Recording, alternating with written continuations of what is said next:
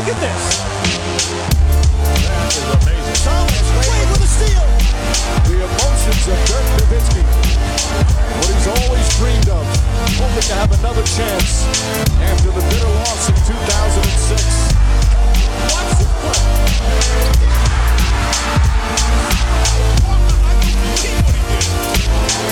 That is amazing.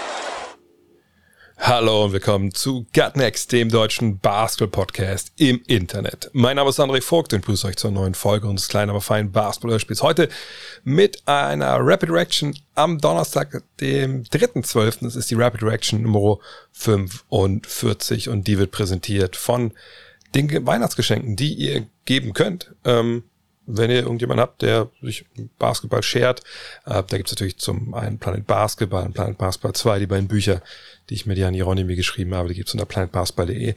Aber, und äh, das ist jetzt ein bisschen peinlich, das auch anzupreisen, aber es gibt ja immer noch Tickets für die Live-Tour von God Next. Ähm, myticket.de, da Gut Next angeben, dann kommt ihr auf die Seite. Ich hoffe, da sind schon die neuen, ähm, neuen Dates vermerkt, weil eigentlich sollte das Ganze jetzt ja im Frühjahr stattfinden. Ich weiß gar nicht, ob es schon offiziell ist. Ich mache es einfach mal jetzt offiziell. Sie wird nochmal verschoben, die Tour, äh, in den Herbst 2021. Anders geht's leider nicht. Äh, muss man, glaube ich, jetzt auch, auch ehrlich genug sein. Aber wenn ihr denkt, oh, das ist zwar noch fast ein Jahr hin, aber warum nicht? Warum ist das nicht mal eine geile Idee? Äh, myticket.de zum Beispiel, ich glaube bei Eventim geht das auch. Also über wo es Tickets gibt, gibt es dann auch Tickets für, für die Gut Next Live-Shows. Natürlich, ich weiß noch nicht, wer dann wo ist.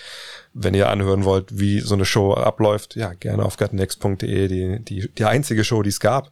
Ja, ähm, leider Gottes, ähm, von dieser zweiten Staffel, sage ich mal, ähm, mit ähm, Misan Nikakbat, Misan Nikakbat, sorry, mit Misan Haldin äh, euch anhören. Das war ja vielleicht der, der, doch mit Sicherheit der emotionalste Podcast, den, den wir je gemacht haben, auch der ehrlichste Podcast, glaube ich, den wir bei Next jeweils gemacht haben. Von daher ist vielleicht ein bisschen schwer, das jetzt so zu nennen, als äh, guckt mal dahin, so sieht so eine Show aus. Sicherlich wird keine andere Show so sein wie die, aber vielleicht habt ihr dann Bock, nächstes Jahr dabei zu sein, ähm, bei God Next dann 2021 im Herbst. Und wie gesagt, myticket.de etc.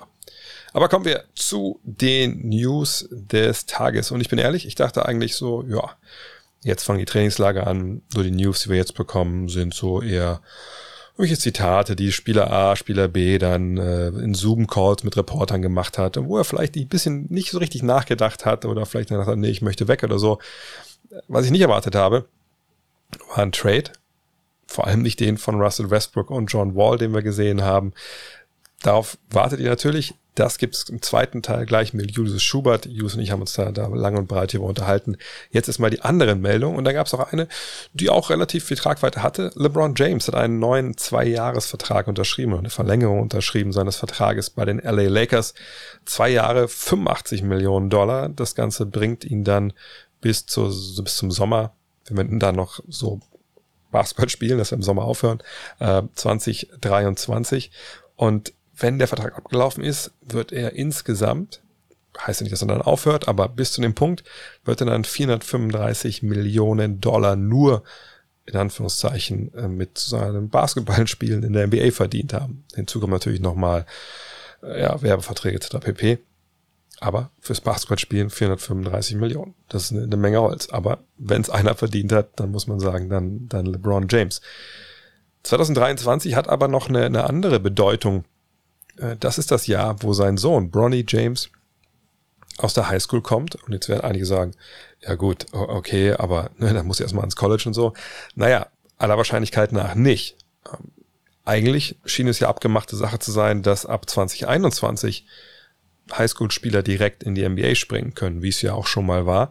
Äh, dieses Age-Limit, was wir momentan haben, das äh, gab es ja längere Zeit halt nicht sollte aber demnächst jetzt kippen. 2021 wird es noch nicht gekippt werden, aber 22, 23, also ich glaube aller spätestens 23 wird das dann auch so sein. Und klar, jetzt kann man anfangs spekulieren, oh, würde sich dann LeBron James vielleicht dem Team anschließen wollen, wo sein Sohn gedraftet wird? Da kann man natürlich im Kaffeesatz lesen, wie man möchte. Auf jeden Fall äh, interessant, dass er das genauso strukturiert hat.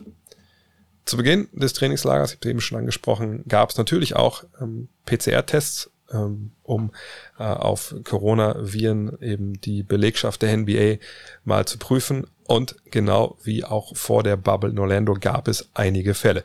546 Tests wurden durchgeführt, 48 davon kamen positiv zurück. Wie gesagt, damit war zu rechnen, trotzdem natürlich nicht gut. Man muss jetzt abwarten, ne, wie sich das bei den, bei den Spielern dann ne, verhält.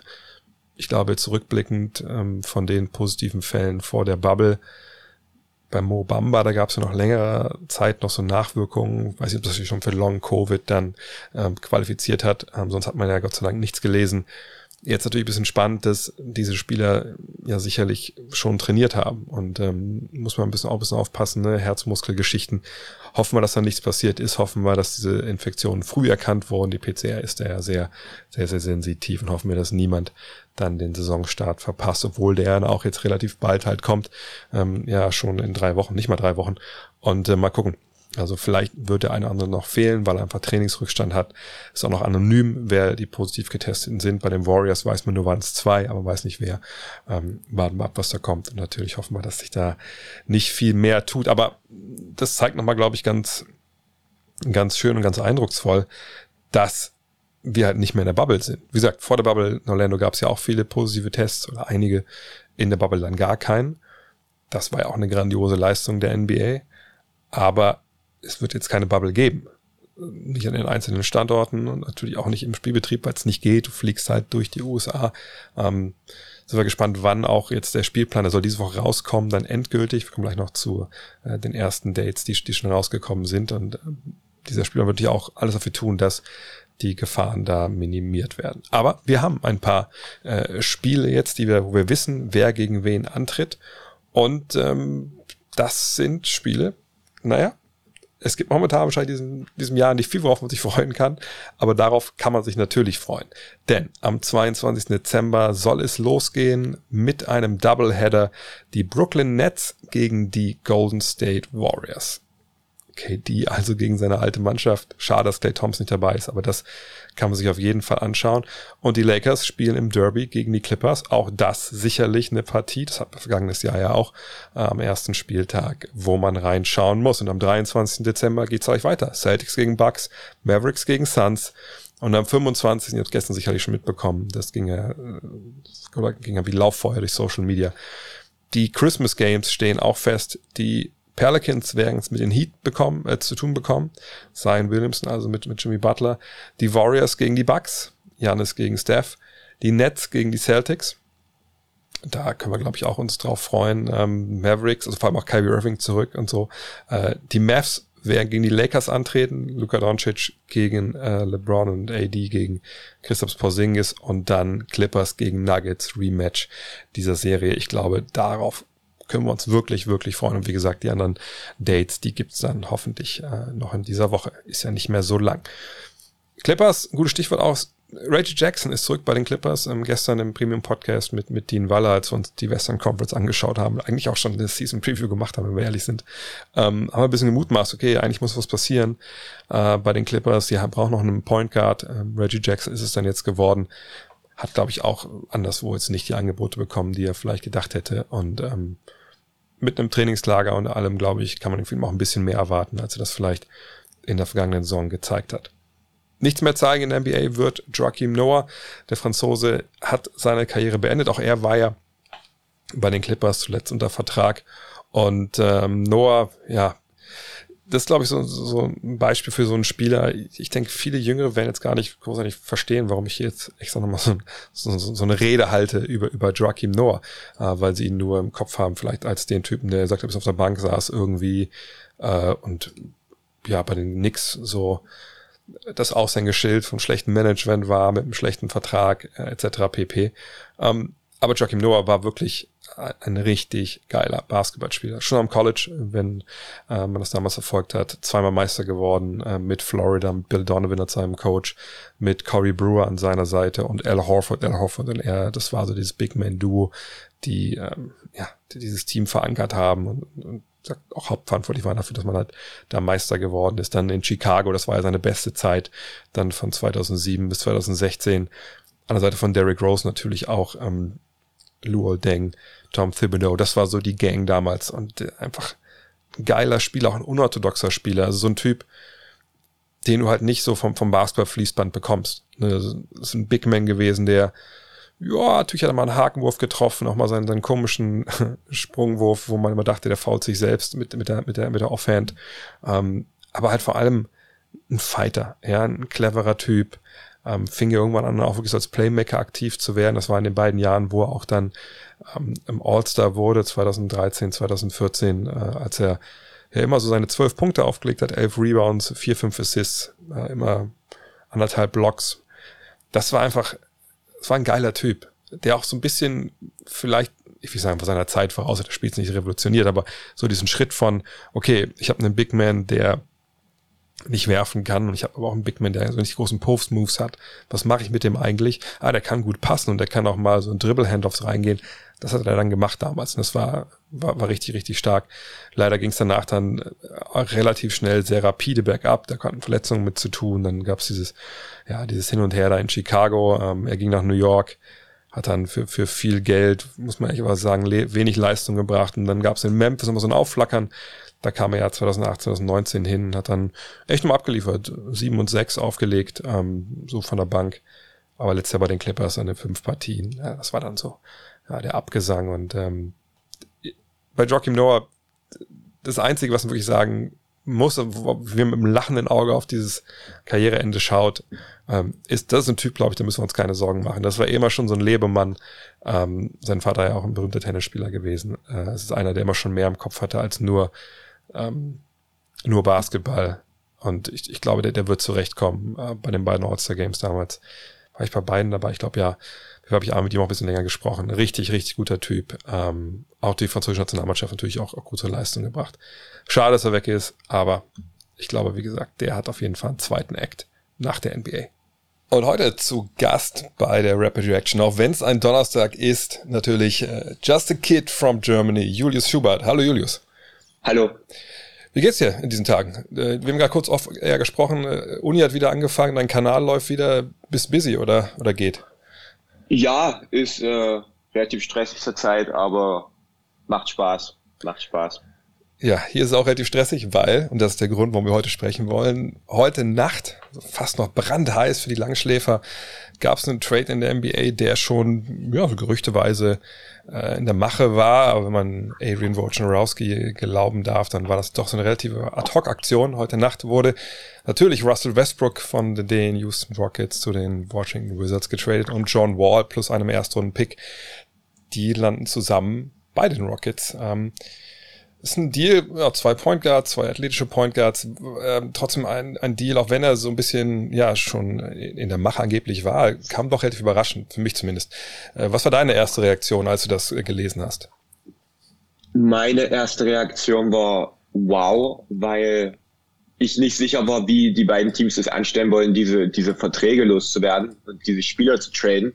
Und dann hat man die quasi füreinander getradet und ich, ich hatte fast schon nicht mehr gerechnet, dass es passiert, wenn das jetzt vor ein, zwei Wochen passiert wäre, als das alles ganz frisch war, als die Gerüchte rauskamen. Aber ich hatte mich jetzt mehr oder weniger schon damit abgefunden, dass da nicht mehr so viel passieren wird. Und dann gestern Abend oder heute, heute Nacht dann, es war schon heute Nacht, äh, die News, dann, äh, das war auf jeden Fall, war auf jeden Fall erstmal ein kleiner Schock. Ja, ich fand halt, also, also am schockierendsten, dass ähm, wir halt John Wall nicht am Basketball spielen sehen, außer in irgendwelchen YouTube-Videos in den letzten äh, Wochen und Monaten. Er war ja nun mal seit nach 32 Spielen raus in der Vorsaison, also 2018, 2019. Und seitdem hat er halt nicht mehr gespielt. Er ist ja damals, wenn ihr euch erinnert, er hatte sich erst, glaube ich, an dem äh, am Hacken irgendwie operieren lassen müssen, ist dann zu Hause ausgerutscht und hat sich die Achillessehne angerissen. Das habe ich extra nochmal nachgeguckt heute Morgen. Und äh, der Arzt, der damals im Handel hat gesagt, okay, ja, 11 bis 15 Monate ist so der normale äh, Heilungsprozess. So, da sind wir jetzt. Aber wir haben ihn nicht gesehen. Wir haben ihn in der Bubble gesehen. Wir haben ihn nicht im Trainingslager gesehen. Und ich dachte wirklich, okay, wenn es diesen Trade noch gibt, weil sicherlich auch andere Sachen noch mitspielen, ne, so die Dynamik, John Wall, Bradley Beal, da gab es öfter schon mal so Animositäten. Äh, Westbrook mit seinem Wunsch, ich will einfach nur weg hier aus Houston. Ähm, aber ich dachte mir, okay, du, du machst ja so einen Deal nicht, bevor du den Spieler hast Basketball spielen sehen. Und wir leben ja auch in der Covid-Welt, ist ja auch nicht so, dass sich äh, jetzt der, irgendwer, der, der Ruffle Stone, der neue Mann, der in Houston vorbeigefahren ist in Washington, komm, äh, John, mach mal kurz, mach mal was hier oder, oder werf mal einen Zoom-Call mhm. an und zeig mir mal in der Halle, wie du laufen kannst. Also ich glaube, das, das reicht ja auch nicht. Und deshalb fand ich es mega erstaunlich, dass man jetzt diesen Deal zu diesem Zeitpunkt gesehen hat. Ja, auf jeden Fall. Ähm, da, da, das würde ich auf jeden Fall unterschreiben. Man hat bei Wall wirklich, also ich glaube, das war kurz nach Weihnachten 2018 und das ist ja jetzt fast schon zwei Jahre her, ja. dass man quasi John Wall hat Basketball spielen sehen und ist quasi eine absolute Wundertüte. Also wir haben keine Ahnung, was wir von John Wall nächstes Jahr bekommen, ob er, ob er überhaupt auf, ob auch überhaupt noch annähernd an dieses Level zurückkommt auf dem wir ihn äh, das letzte Mal gesehen haben, ist halt äußerst fraglich. Ähm, von daher bin ich da echt mal gespannt.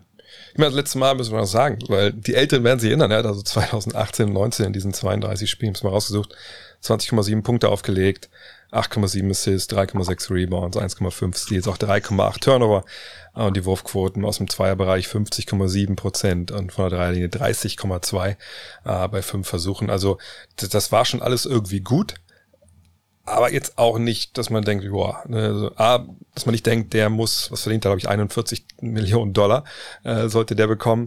Ähm, sicherlich war auch schon da so ein bisschen äh, die Frage, ist das wirklich ein, ein Franchise-Player? Ne? Ich meine, dieser Vertrag wurde nicht umsonst der schlechteste genannt, den es momentan in der NBA gibt.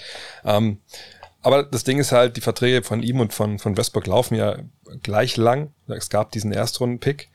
Und so kann man sich vielleicht noch schön reden, dass man sagt, naja gut, der Erstrunden-Pick ist, glaube ich, 2023, ne? Ist Lottery protected. Ja. Ähm, da kann man von ausgehen, dass äh, wenn Westbrook jetzt in, in Washington spielt, dann noch, ähm, das weiß man natürlich nicht, weil ich glaube, das Jahr hat er eine Option, wenn ich mich nicht ganz täusche jetzt, ähm, dann äh, erreichen die wahrscheinlich die, die Playoffs irgendwie und dann, dann haben wir einen Erstrunden-Pick spät.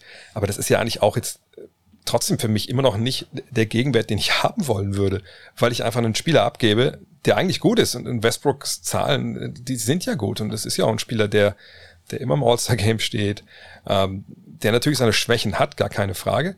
Und sicherlich kein Top-10-Spieler mehr ist, aber schon einer, der dich weiterbringt. Und jetzt einfach zu sagen, okay, wir nehmen John Wall für die gleiche Laufzeit, wir nehmen so ein Pseudo-Pick, das kann ja auch im Endeffekt zwei Zweitrunden-Picks werden, wenn diese, das weiter nach hinten ja. ausgeschoben wird das zeigt für mich einfach, wie toxisch die Situation damit mit Westbrook sein, äh, gewesen sein muss, dass man sagt, okay, wir wollen den auf jeden Fall weggeben und zeigt mir auch, es gab mit Sicherheit keine anderen Angebote für Russell Westbrook. Ja, das wollte ich, das wollte ich jetzt auch sagen. Das zeigt vielleicht auch einfach, wie unmöglich das war, Westbrook zu traden. Ich, ich kann mir nicht vorstellen, dass es die, die erste Option war, die, die Houston hatte.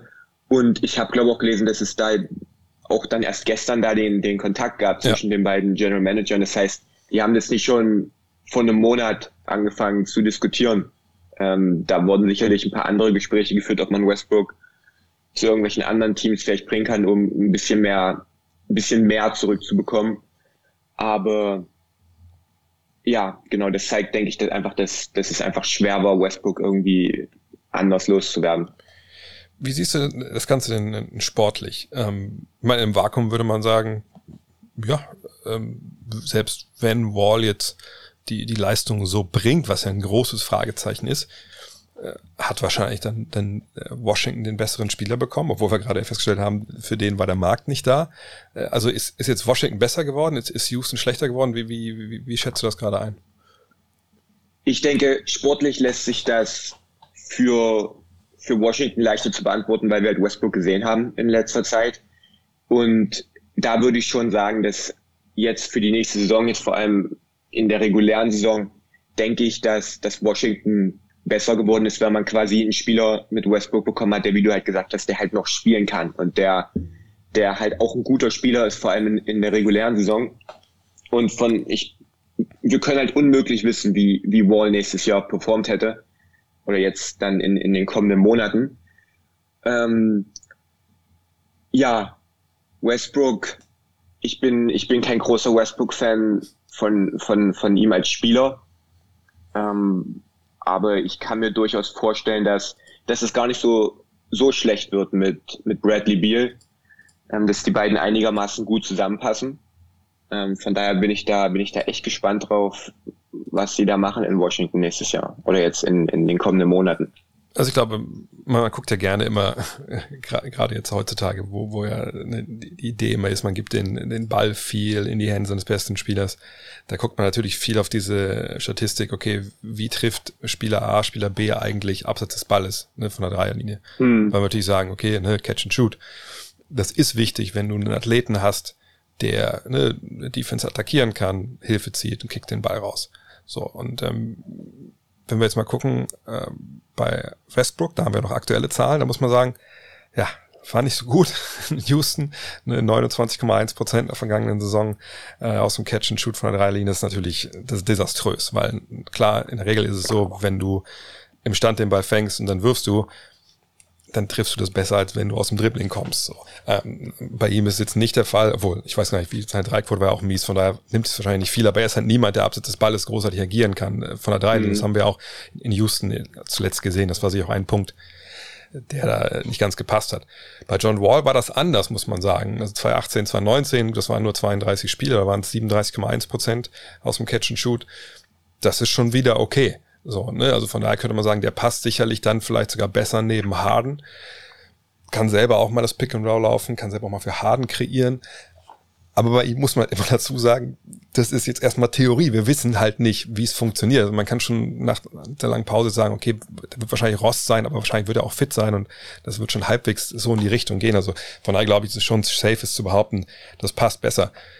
Ich würde aber auch sagen, dass ähm, Westbrook gut neben Beal halt passt. Ja, bei all den Schwächen, die er hat. Aber Beal ist nun mal ein Zweitstar oder vielleicht sogar der beste Spieler dann trotz Westbrook, der eben abseits des Balles agieren kann. Gleichzeitig aber auch als sekundärer ähm, Ballhändler und Dribbler im Pick and Roll agieren kann. Die haben einige äh, Big Men, die auch von draußen agieren. Also von daher, ich, ich, ich sehe den Fit schon in Washington. Ähm, und, und rein sportlich würde ich vielleicht sogar sagen, dass, dass beide Seiten gewinnen, aber ich, ich würde schon Washington als Sieger des Trades sehen, sag, weil sie halt diese ganzen Fragezeichen nicht haben und die sich quasi mit einem späten Erstrundenpick oder mit zwei Zweitrundenpicks erkauft haben. Ja, ich glaube, dass der Fit mit Beal und, und Westbrook durchaus besser ist als der von, von Harden und Westbrook. Ähm, das hat mich letzte Saison nicht so überzeugt. Wir hatten den Anfang der Saison, wo, wo Harden da überragend gespielt hat. Und dann hat man ja Capella weggetradet und hat quasi dieses ganze System so umgestellt, dass dass man das ein bisschen auf Westbrook zuschneidet und ihm da hilft. Und dann hat Westbrook überragend gespielt, bis halt die NBA unterbrochen wurde. Und da hat dann Harden Probleme gehabt in diesem Zeitraum. Und dann jetzt in den Playoffs haben sie, haben sie dann beide nicht so gut gespielt. Und das war halt immer sowas, du bist dran, dann bin ich dran, du bist dran und ja. keiner bewegt sich wirklich abseits des Balles. Harden ist vielleicht der Spieler der NBA, der sich am wenigsten abseits des Balles bewegt. Und, und das ist auch nicht der, der Spielstil von Westbrook. Ähm, und das sieht bei Bradley Beal ein bisschen anders aus. Bradley Beal ist jemand, der sich sehr gerne abseits des Balls bewegt, der sehr gerne um Screens herumgeht und dann wirft oder die Closers attackiert. Und er kann das auch. Das Problem bei Beal ist, der hat sich halt letztes Jahr, also vor allem jetzt im letzten Jahr, ähm, eigentlich auch schon im Jahr davor, seitdem Wall, seitdem Wall quasi nicht mehr spielt, zu einem der auch balldominantesten Spieler der Liga entwickelt. Und da ist dann halt die Frage, wie viele dieser, dieser Touches, die er halt jetzt bekommen hat. Und das war ja für ihn individuell auch durchaus effizient. Da, wie viele von den Touches muss er abgeben? Und es ist ja keine Situation wie vielleicht bei Zach Levine in Chicago oder so, wo du, wo du, wo du quasi sagen musst, das ist nicht gut. Also wir, wenn, wenn der unser bester Spieler ist, wenn der, der ist, der die meisten Touches bekommt, dann haben wir halt ein Problem. Dann, dann ist halt unsere Offensive nicht so gut. Aber das war ja bei Beal eigentlich auch nicht der Fall, wenn Bradley Beal hat da effizient für sich selber kreiert. Das äh, sah offensiv teilweise schon relativ gut aus. Und jetzt mit Westbrook, der da reinkommt, da wird man sich ziemlich umstellen müssen. Da wird man einige Veränderungen machen müssen und auch in Richtung Spacing gucken, dass man da, dass man da schaut, dass man da drei Spieler irgendwie den beiden zur Seite stellen kann, die, die den äh, Floor ein bisschen auseinanderziehen ähm, ja, genau, da kommt einiges, auf, äh, einiges an Arbeit zu. Und was äh, Houston angeht, da kann ich mir durchaus vorstellen, dass es auch besser passt. Also wenn John Wall einigermaßen an das anknüpfen kann, was natürlich ein großes Fragezeichen ist, dann, dann sehe ich da auch ein bisschen mehr Potenzial als, als mit dieser Westbrook und Harden Kombination, die ja wirklich ähm, ja deutlich aufgezeigt bekommen hat, dass, dass es halt nicht ganz reicht. Genau, also ich, ich denke auch, dass, also ich, wie gesagt, Finch Sport ist schon Win-Win. Ich denke auch bei Washington, der ganze Unterbau, sage ich mal, oder das ganze Drumherum stimmt ja auch. Du hast Bertans, du hast Thomas Bryant, ähm, du ja auch, auch Moritz Wagner dann. Du hast ja schon die Big Men, die dann auch, auch von draußen treffen können. Mhm. Ähm, ich, ich, man kann es fast sogar so drehen, dass man sagt, es ist eine Situation, die relativ ähnlich dann ist, obwohl das Blödsinn, weil eigentlich, also Westbrook spielt ja immer ähnlich, so wie in OKC äh, er gespielt hat. Ne? Jetzt war es in, in Houston natürlich ein totaler Sonderfall, aber jetzt auch hier, man, man weiß ja, was er macht. Er, er macht mit Speed alles, er geht zum Korb, ne? er, er läuft Pick and Roll, er zieht rein, und entweder macht selber oder passt den Ball raus. Das ist ja der Idealfall. Der, also der nicht Idealfall ist ja der, wenn er selber denkt, er müsste aus dem Mitteldistanz großartig werfen und solche diese ganzen Geschichten. So und was du damit OKC, äh, das große Problem war, du hattest eben nicht die Leute, die getroffen haben von draußen. Die hat er jetzt in Houston gehabt, du hast ja diese Phase angesprochen, wo es für ihn richtig, richtig gut lief. Da hat er ja so gespielt wie damals in Oklahoma City, mhm. nur mit Leuten, die Dreier werfen können. Und die hat er jetzt und was mich echt positiv stimmt bei Washington ist, dass Bradley Beal, und das sind natürlich immer so Geschichten, die man dann jetzt gelesen hat, man weiß natürlich nicht selber, aber ne, vertraue mal auf die Kollegen in den USA, dass sie das dann so berichten, wie sie es auch hören, dass Bradley Beal ja einer war, ja, der war diesem Trade nicht abgeneigt. Also er hat vielleicht auch ein bisschen gepusht hinter den Kulissen und war so, ja, das ist doch eine gute Idee, lassen das doch mal machen. Wir wissen noch nicht, was mit, mit John Wall ist. Und ähm, deshalb glaube ich, dass er auch dann klarkommt damit, wenn wirklich er dann Ball ein bisschen weniger in der Hand hat. Und ich glaube, er ist auch, ich will nicht sagen effektiver, weil vergangenes Jahr mit, mit 30, 4 und 6, also viel effektiver kannst du ein Basketball nicht spielen. Ähm, aber ich kann mir vorstellen, dass seine, seine Dreierquote vor allem nochmal mal steigen wird, dass er einfach ähm, nicht so belastet wird und dass er einfach auch effizienterer Spieler nochmal wird, dadurch, dass äh, Westbrook da ist. Und für Westbrook, glaube ich, ist auch eine Situation, wo er echt nochmal, wenn er es als Chance begreift, ne, wenn er sagt, okay, das Houston, das war jetzt okay, äh, da hatten wir auch mehr Erfolg als in Oklahoma City, also in der Post-KD-Ära äh, natürlich, ähm, aber jetzt habe ich halt eine, eine viel bessere Mannschaft um mich rum. Klar, nicht defensiv, da müssen wir nicht drüber reden, da wird Westbrook auch nicht helfen. Aber offensiv können wir hier echt was, was Gutes machen. Wenn uns innerhalb vergangenes Jahr über, über Wochen und Monate war ja, ich glaube, Washington auf Platz zwei beim Offensivrating. Ähm, und natürlich auch ohne John Wall. Und von daher glaube ich, also, ja. Also denkst du, dass die, dass die Washington-Offensive dieses Jahr dann besser sein wird als, als die von Houston letztes Jahr, oder? Okay, das ist natürlich schwer zu vergleichen immer, ähm, weil man nicht wissen mit Steven Silas, was für Ideen er jetzt dann kommt. Ne, ob Harden, mhm. das ist ja auch ein große, große Wildcard in Houston. Was ist denn mit James Harden? Also ist er, findet er es jetzt gut, dass es den Trade so gab? Ja. Sieht er das weiter als Zeichen? Okay, wir bauen ja immer mehr ab. So, wie sieht's denn aus jetzt mit meinem Trade zu Brooklyn? Wann können wir den jetzt mal durchziehen? Das ist ja echt, echt eine große Frage. Aber in, in Washington sehe ich die Chance, dass sie wirklich ein bisschen mehr machen. Was wir auch noch erwähnen müssen ist, naja, Scott Brooks war halt der erste NBA-Coach. War der erste NBA-Coach oder war vorher noch äh, ein anderer? Nee, aber jedenfalls war er der NBA-Coach, ja. mit, mit dem Westbrook seine größten Erfolge hatte. Mhm. So, ne? Klar kann nachher Billy Donovan, aber ne, in den Finals waren sie mit Scott, Scott Brooks damals. Und von daher, der kennt den, der, der schätzt den, umgekehrt denke ich, ist es auch so.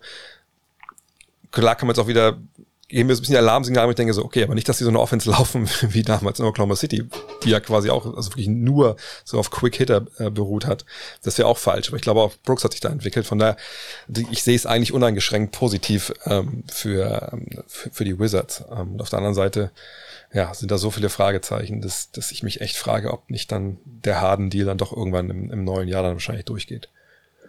Ja, also ich weiß nicht, uneingeschränkt positiv äh, würde ich jetzt vielleicht nicht äh, sagen, was Washington angeht, weil es handelt sich halt immer noch um Westbrook. Also klar, man hat quasi einen guten NBA-Spieler bekommen für jemanden, der halt schon seit zwei Jahren nicht mehr gespielt hat.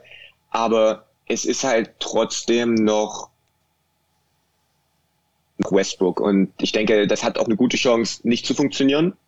Es hat, wenn wir uns angucken, ich, ich ähm, Westbrook wird seit Jahren quasi in, in Situationen reingebracht, wo man, wo man vor der Saison theoretisch sagen kann, ja, das, das könnte wirklich gut werden. Das hat, man hat das in dem, in der, in dem ersten Jahr mit Paul George, als der nach Oklahoma City getradet wurde. Da hat man gesagt, ja gut, das könnte, das könnte jetzt nach dem KD-Abgang hat Westbrook jetzt endlich gute Mitspieler mit, mit Carmelo vielleicht noch. Das könnte wirklich was werden. Und dann hat man Westbrook nach Houston getradet und dann hieß es, ja, das könnte vielleicht auch wirklich was werden. Und ich kann mir halt auch vorstellen, dass es jetzt eine dieser weiteren Stationen in seiner Karriere ist, wo, wo man vielleicht vor der Saison sagt, ja, das, das hat vielleicht Potenzial, aber dann guckt man sich die Realität an in ein paar Monaten und dann, und dann harmoniert das halt doch nicht so gut, weil es halt Spieler wie Westbrook sich dann vielleicht halt doch nicht ändern, großartig. Und deswegen ist es, denke ich, ich denke, dass Houston da relativ viel noch gemacht hat aus der Situation, dass sie quasi oder dass, äh, dass nicht, nicht Houston, dass Washington da relativ viel draus gemacht hat, dass man, dass man äh, Westbrook da bekommen hat für Beal, aber ich, ich bin da immer noch sehr, sehr skeptisch, wie das dann im Endeffekt spielerisch aussieht zwischen den beiden. Und ich kann mir auch gut vorstellen, dass es dann zu Frustration führt auf, auf Beals Seite. Ähm, da bin ich echt, da bin ich echt mal gespannt. Also ich sehe es ein bisschen positiv, aber ich mal glaube, dass Biel offen dafür war. Und ich, ich glaube auch, dass der, der Punkt, an, an dem die beiden in ihrer Karriere sind. Ja, aber Harden war auch offen letztes Jahr. Ja, ja, klar. Dafür, dass ja, man, das, dafür, dass man Chris Paul getradet hat für Westbrook. Und dann hat er im Verlauf der Saison gemerkt, dass halt, ja, Chris Paul weg ist und jetzt halt Westbrook dann da ist. Ja, aber da muss man natürlich auch sagen, ich möchte jetzt nicht den Stab über, über Mike D'Antoni brechen, aber ich, ich, ich fand dieses, also und man weiß auch natürlich nicht, wer diesen Deal durchgezogen hat. Ne? Das war ja in Houston, bis heute ist ja nicht wirklich klar, war das jetzt die Idee vom Besitzer, ne, hat der das ein bisschen durchgedrückt und, und Daryl Morey diesen Trade aufgezwungen. War das alternativlos, weil niemand anders Chris Paul wollte und das ne, war so das Einzige, was sie hätten machen können.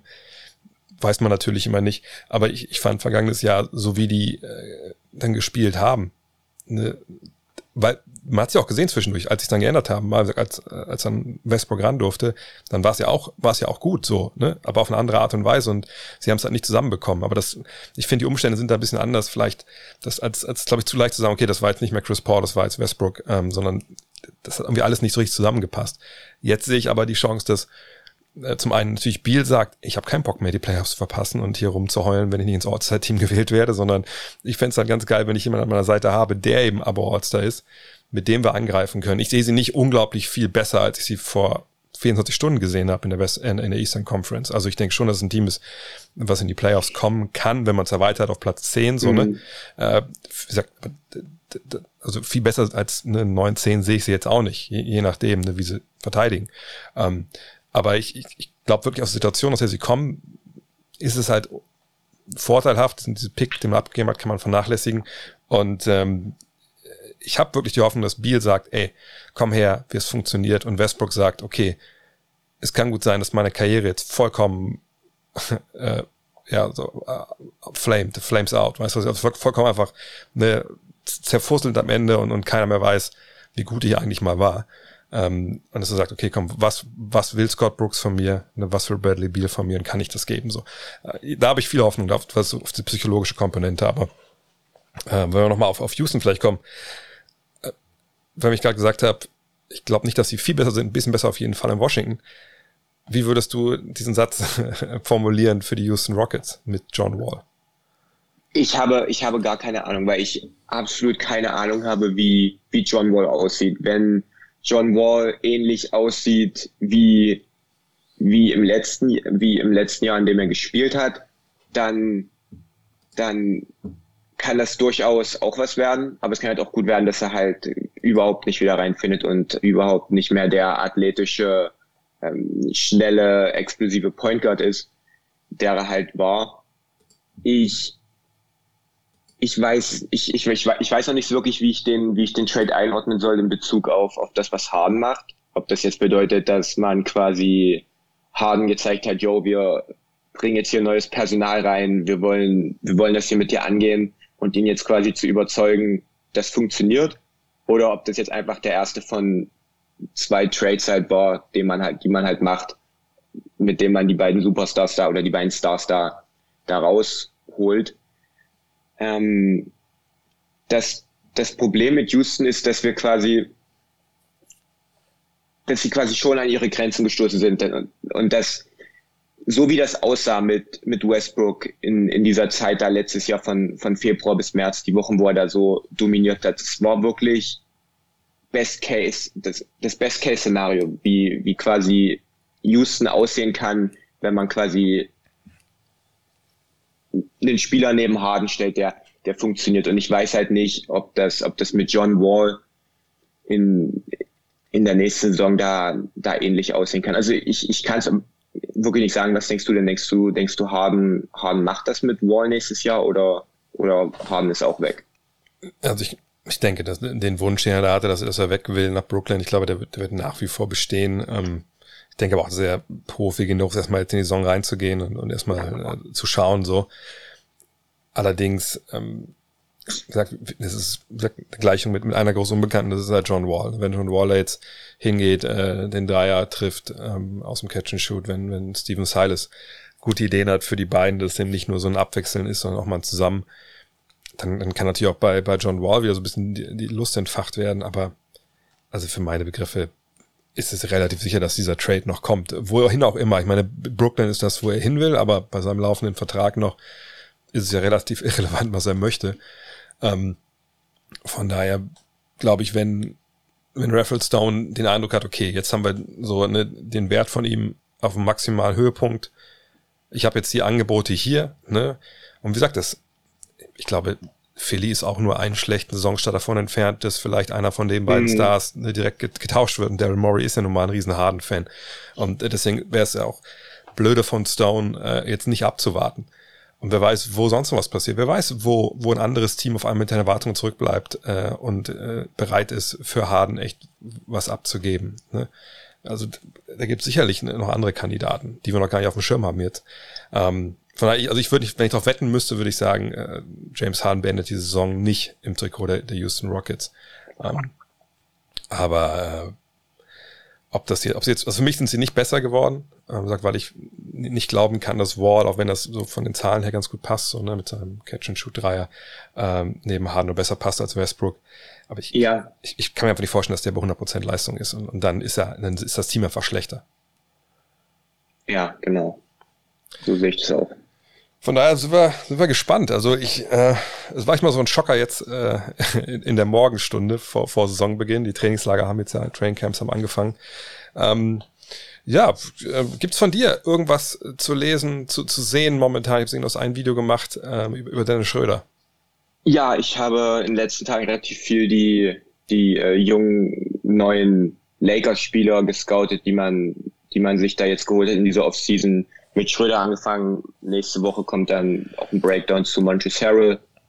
Und ja, morgen kommt eines der absolut Lieblingsvideos, die ich bis jetzt gemacht habe, wo es quasi darum geht, warum Steph Curry die, die gefährlichsten Screens oder die, die wirkungsvollsten Screens in der NBA stellt. Das ist ein Video, was ich echt schon so lange machen möchte. Und das hat jetzt endlich geklappt. Und es ist wirklich äh, richtig krass zu sehen, wie wirkungsvolle Screen Steph Curry stellt durch seine, durch seine Shooting Gravity. Also da freue ich mich echt schon drauf, das morgen rauszuhauen, weil das echt ein super interessantes Thema ist und womit man auch nicht so direkt rechnet. Ich habe mal gehört, dass, dass Curry genauso heftige Screens stellt wie, wie Shaq, was ja wirklich auf den ersten Blick eigentlich komplett unlogisch ist. Aber wenn man sich das ein bisschen genauer anguckt, dann das ist schon wirklich krass. Also da freue ich mich echt schon drauf. Ja, es ist schon geil, wenn der Typ seinen Block stellt, wenn du dem keinen halben Meter Platz geben darfst. Ja. Dann ist es nämlich ein bisschen schwierig, den Mann, der im Block ja. läuft, äh, ein bisschen aufzuhalten. Cool, da freuen wir uns alle drauf. Uh, Just Kid from Germany bei YouTube, da findet ihr die Videos von Julius. Dann würde ich sagen, sprechen wir uns äh, demnächst wieder. Machen wir. Und zu guter Letzt noch ein Google des Tages. Und heute ähm, ah, Throwback zum Frühjahr. Und ich, ich dachte erst, hatte ich das vielleicht schon mal gepostet? Da ich so mal guckt, nee, hatte ich nicht. Das Google des Tages ist Jordan Wozniak tells his story. Ähm, also Jordan, klar, Wozniak, Wozniak, also W-O-Z-N-I-A-K, tells his story. Kommt jetzt zu einer Geschichte über ähm, ja, Michael Wozniak. Ähm, das ist der Typ, der in The Last Dance eben den Shrug auch bringt, nachdem er Jordan da schlägt bei diesem Schangeln. Und das ist die Geschichte von ihm. Also er erzählt hier, ist ein Artikel bei, bei complex.com und äh, hat mich ein bisschen so gebracht in, ins Frühjahr zu Last Dance, äh, was ich irgendwie ganz cool fand, weil irgendwie brauchte ich ein bisschen Aufheiterung. Und dann Last Dance, vielleicht, ehrlich gesagt, hatte ich mir überlegt, vielleicht ziehe ich es mir die nächsten Tage nochmal rein, jetzt wo die Five durch ist äh, und der Stress heute von dem John Wall und, und Russell Westbrook Trade bisschen abebbt. Vielleicht ist das eine gute Idee. Also Jordan Wozniak tells his story. Ansonsten bleibt mir nur noch zu sagen, äh, morgen geht schon weiter mit dem Fragen-Podcast. Gestern gab es, sagt den zweiten Teil äh, mit Dean Walle, äh, Off-Season Review. Was haben die Teams eigentlich gemacht? Und wie gesagt, ähm, sollte eine Off-Season Review werden und eine Season Preview brach so ein bisschen aus bei den Western Conference Teams. Das ist noch, noch heiß und für Supporter zu haben. Und Stichwort Supporter, wenn ihr Supporter werden wollt. Ähm, ja, gutnext.de registrieren, dann kriegt ihr eine Mail mit so Konto, äh, Daten und so. Wenn das nicht kommt, einfach nochmal an drakeatnext.de mailen. Dann äh, schicke ich euch die nochmal so raus. Da hatten wir ein, zwei andere äh, Probleme. Ja, und das war's für heute. Euch viel Spaß. Ähm, bald geht's ja jetzt dann endlich los, auch mit den, äh, mit den Preseason Games etc. Und dann ist auch 2020 bald vorbei. Bis morgen. Euer André. Hello. Look at this. That is amazing. Thomas, wait, the emotions of Dirk Nowitzki, what he's always dreamed of, hoping to have another chance after the bitter loss in 2006.